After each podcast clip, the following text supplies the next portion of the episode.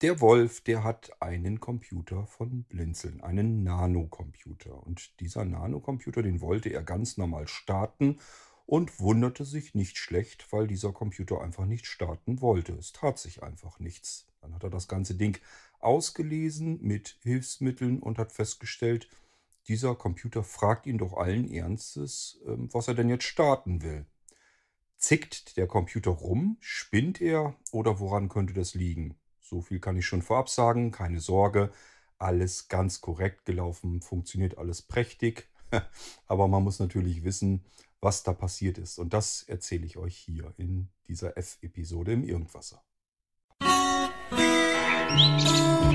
Musik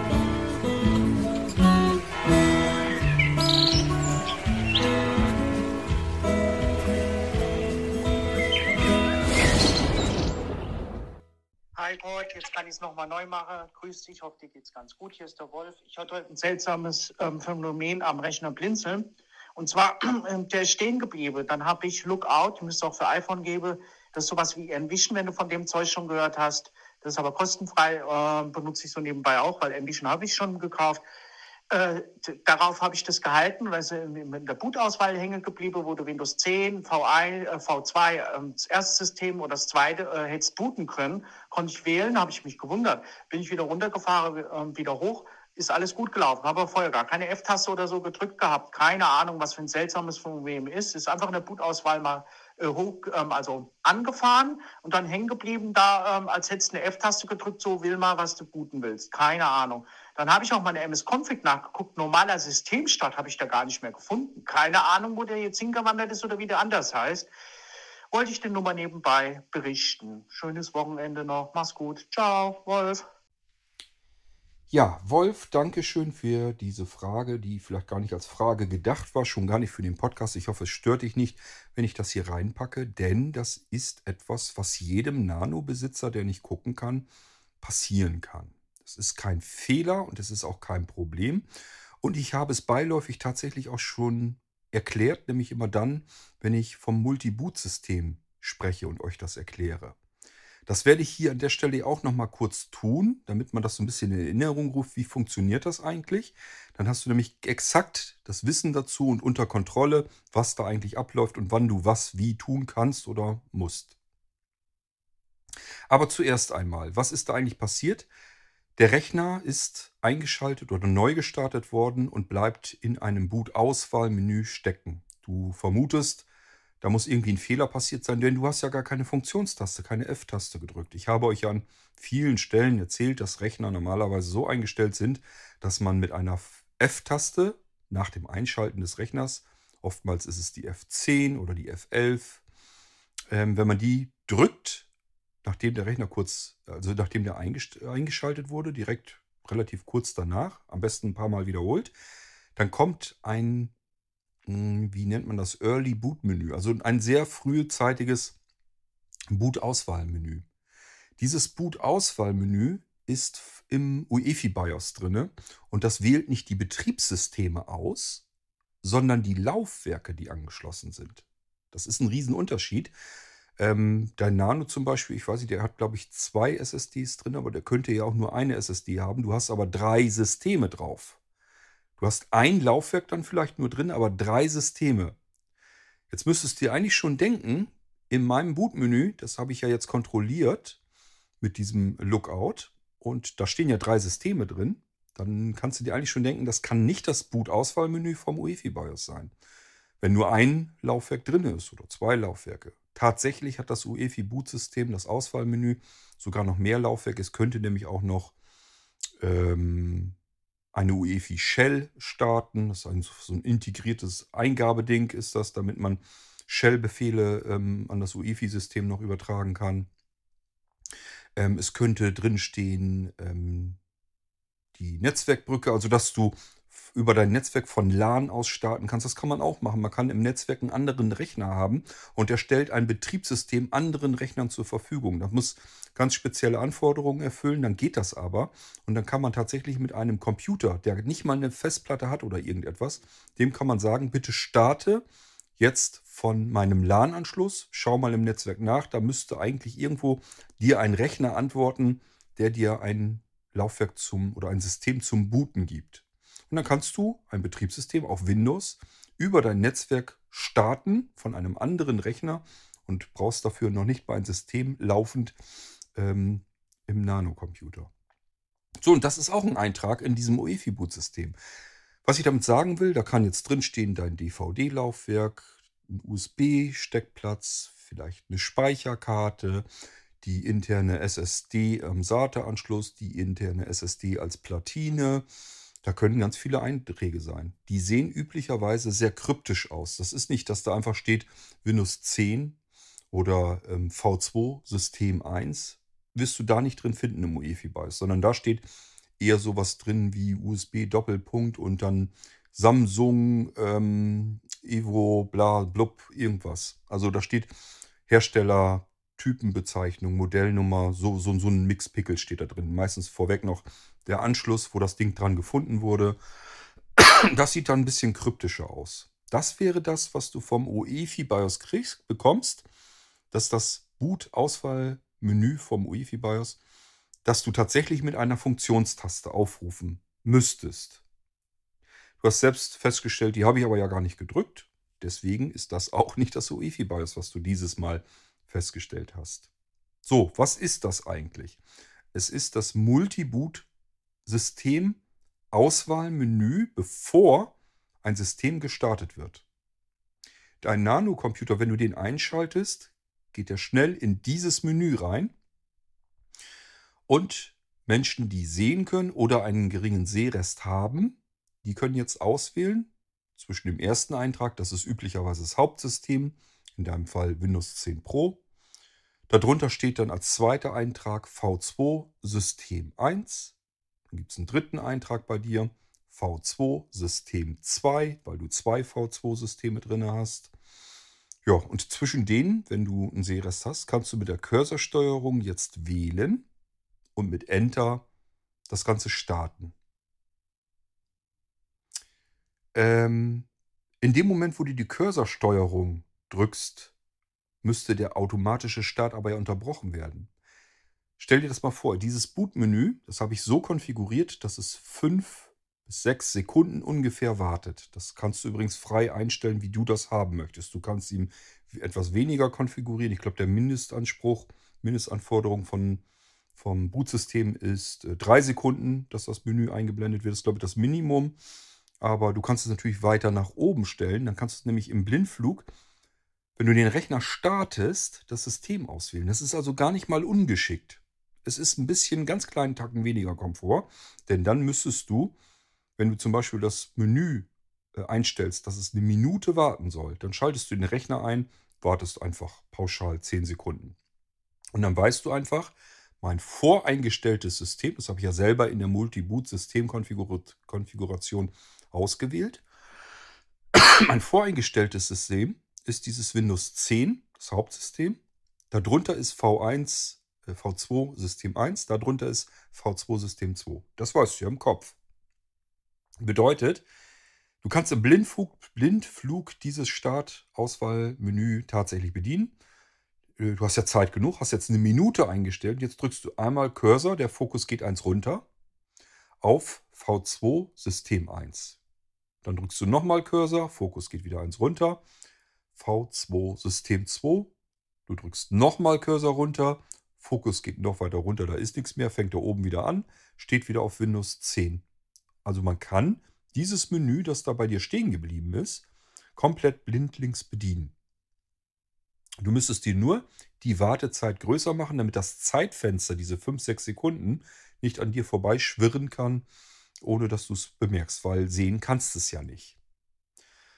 So, Jetzt erstmal wichtig zu verstehen, dieses Boot-Auswahlmenü bleibt ja 5, 6 Sekunden oder so viel, wie du eben einstellst. Das macht man in der Multi-Boot-System-Auswahl auf dem Blinzeln-System. Ähm, da kommt ja so eine kleine Einstellung unten am Rand hoch.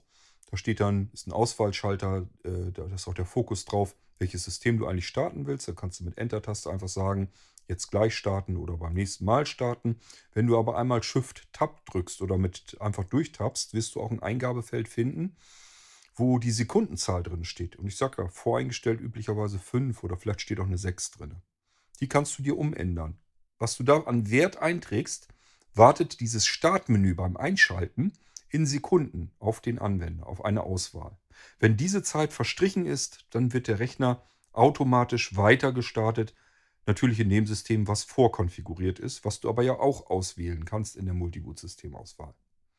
Ich hoffe, du kannst mir noch folgen.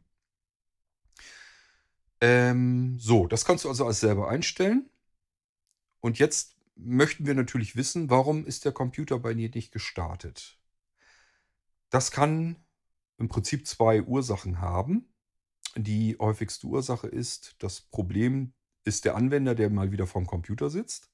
Bedeutet, du hast den Rechner eingeschaltet oder neu gestartet. Und in diesen fünf oder sechs Sekunden, wo das Menü angezeigt wurde, hast du wahrscheinlich versehentlich eine beliebige Taste gedrückt auf der Tastatur. Dieses Menü bricht den automatischen Vorgang in dem Moment ab, wo irgendeine beliebige Taste auf der Tastatur gedrückt wird, während das Menü angezeigt wird. Du musst dir wirklich vorstellen, oben ist dieses Menü mit den Einträgen. Fokus ist dann auf dem Hauptsystem voreingestellt. Ähm, es sei denn, du änderst das ab. Und unten drunter sind nochmal so ein bisschen Text. Da steht zum Beispiel ein Zählwerk drin. Und das zählt jetzt runter. 6, 5, 4, 3, 2, 1. Los geht's.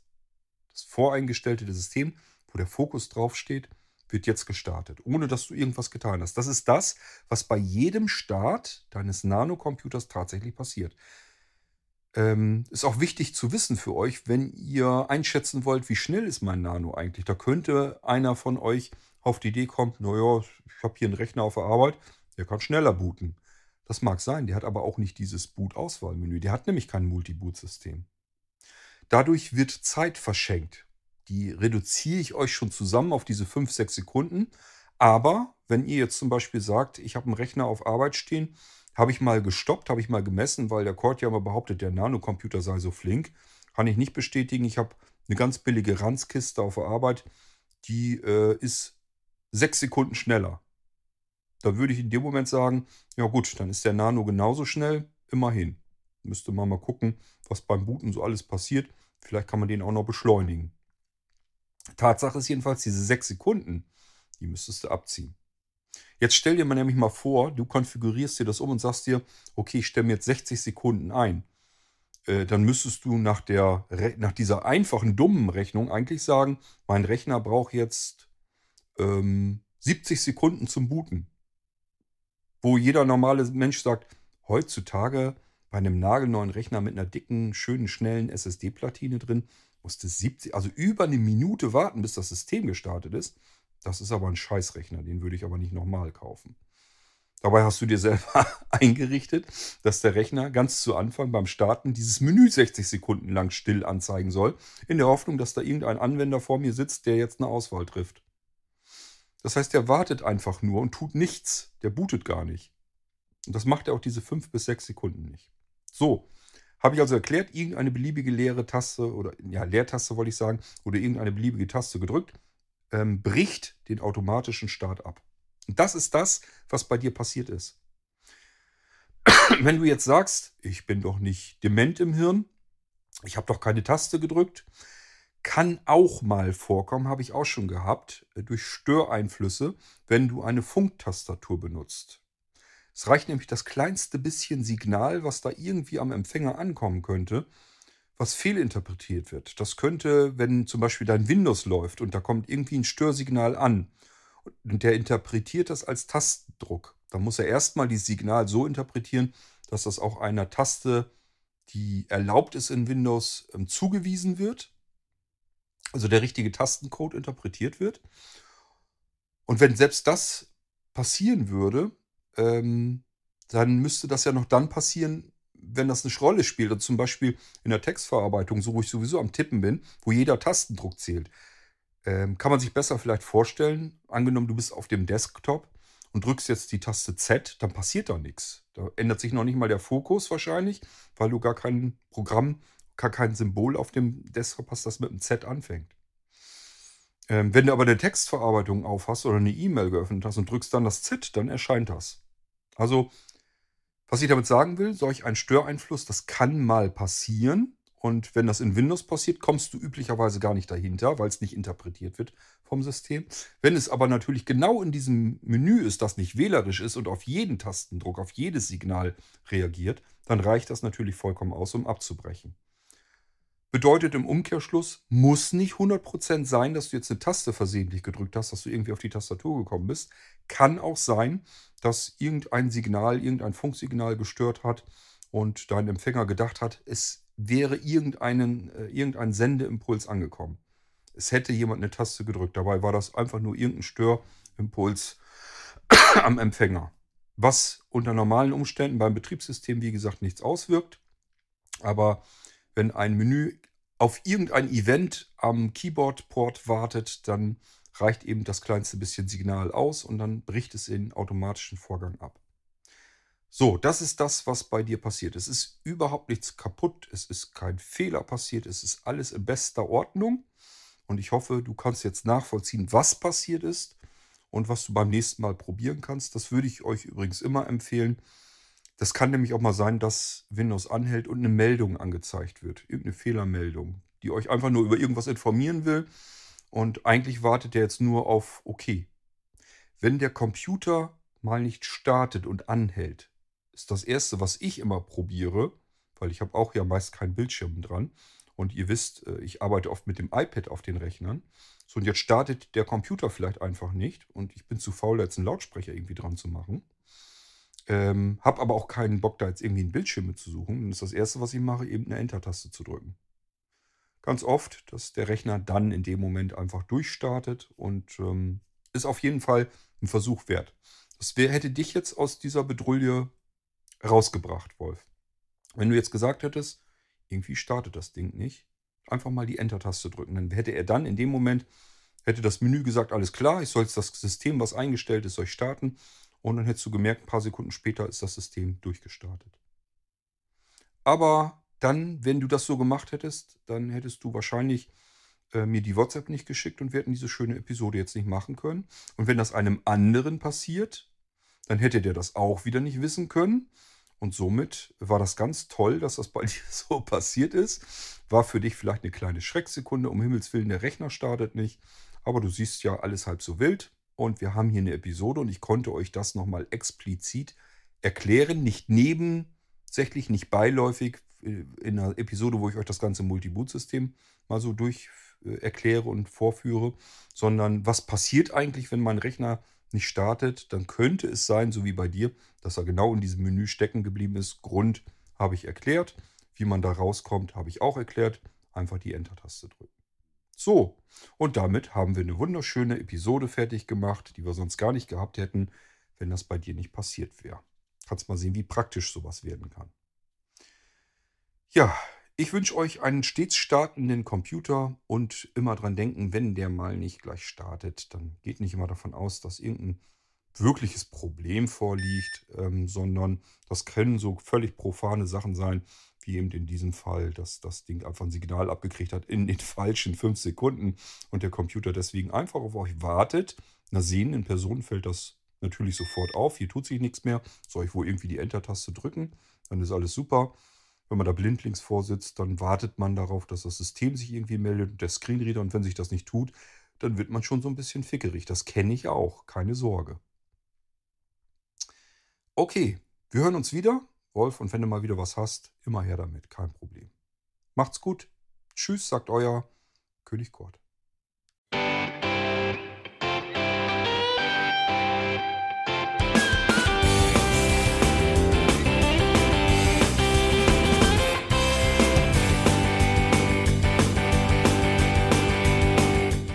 Das war Irgendwasser von Blinzeln. Wenn du uns kontaktieren möchtest, dann kannst du das gerne tun per E-Mail an podcast.blinzeln.org oder über unser Kontaktformular www.blinzeln.org. Blinzeln schreibt man in unserem Fall immer mit einem D in der Mitte. Wenn du möchtest, kannst du uns sehr gerne auch einen Audiobeitrag auf unseren Podcast Anrufbeantworter sprechen. Der hat in Deutschland die Telefonnummer 05165 439 461. Und wenn du uns aus dem Ausland anrufen möchtest, dann ersetze einfach die erste 0 gegen die 0049 für Deutschland. Wir bedanken uns für dein Interesse und freuen uns schon darauf, wenn du auch beim nächsten Mal wieder mit dabei bist.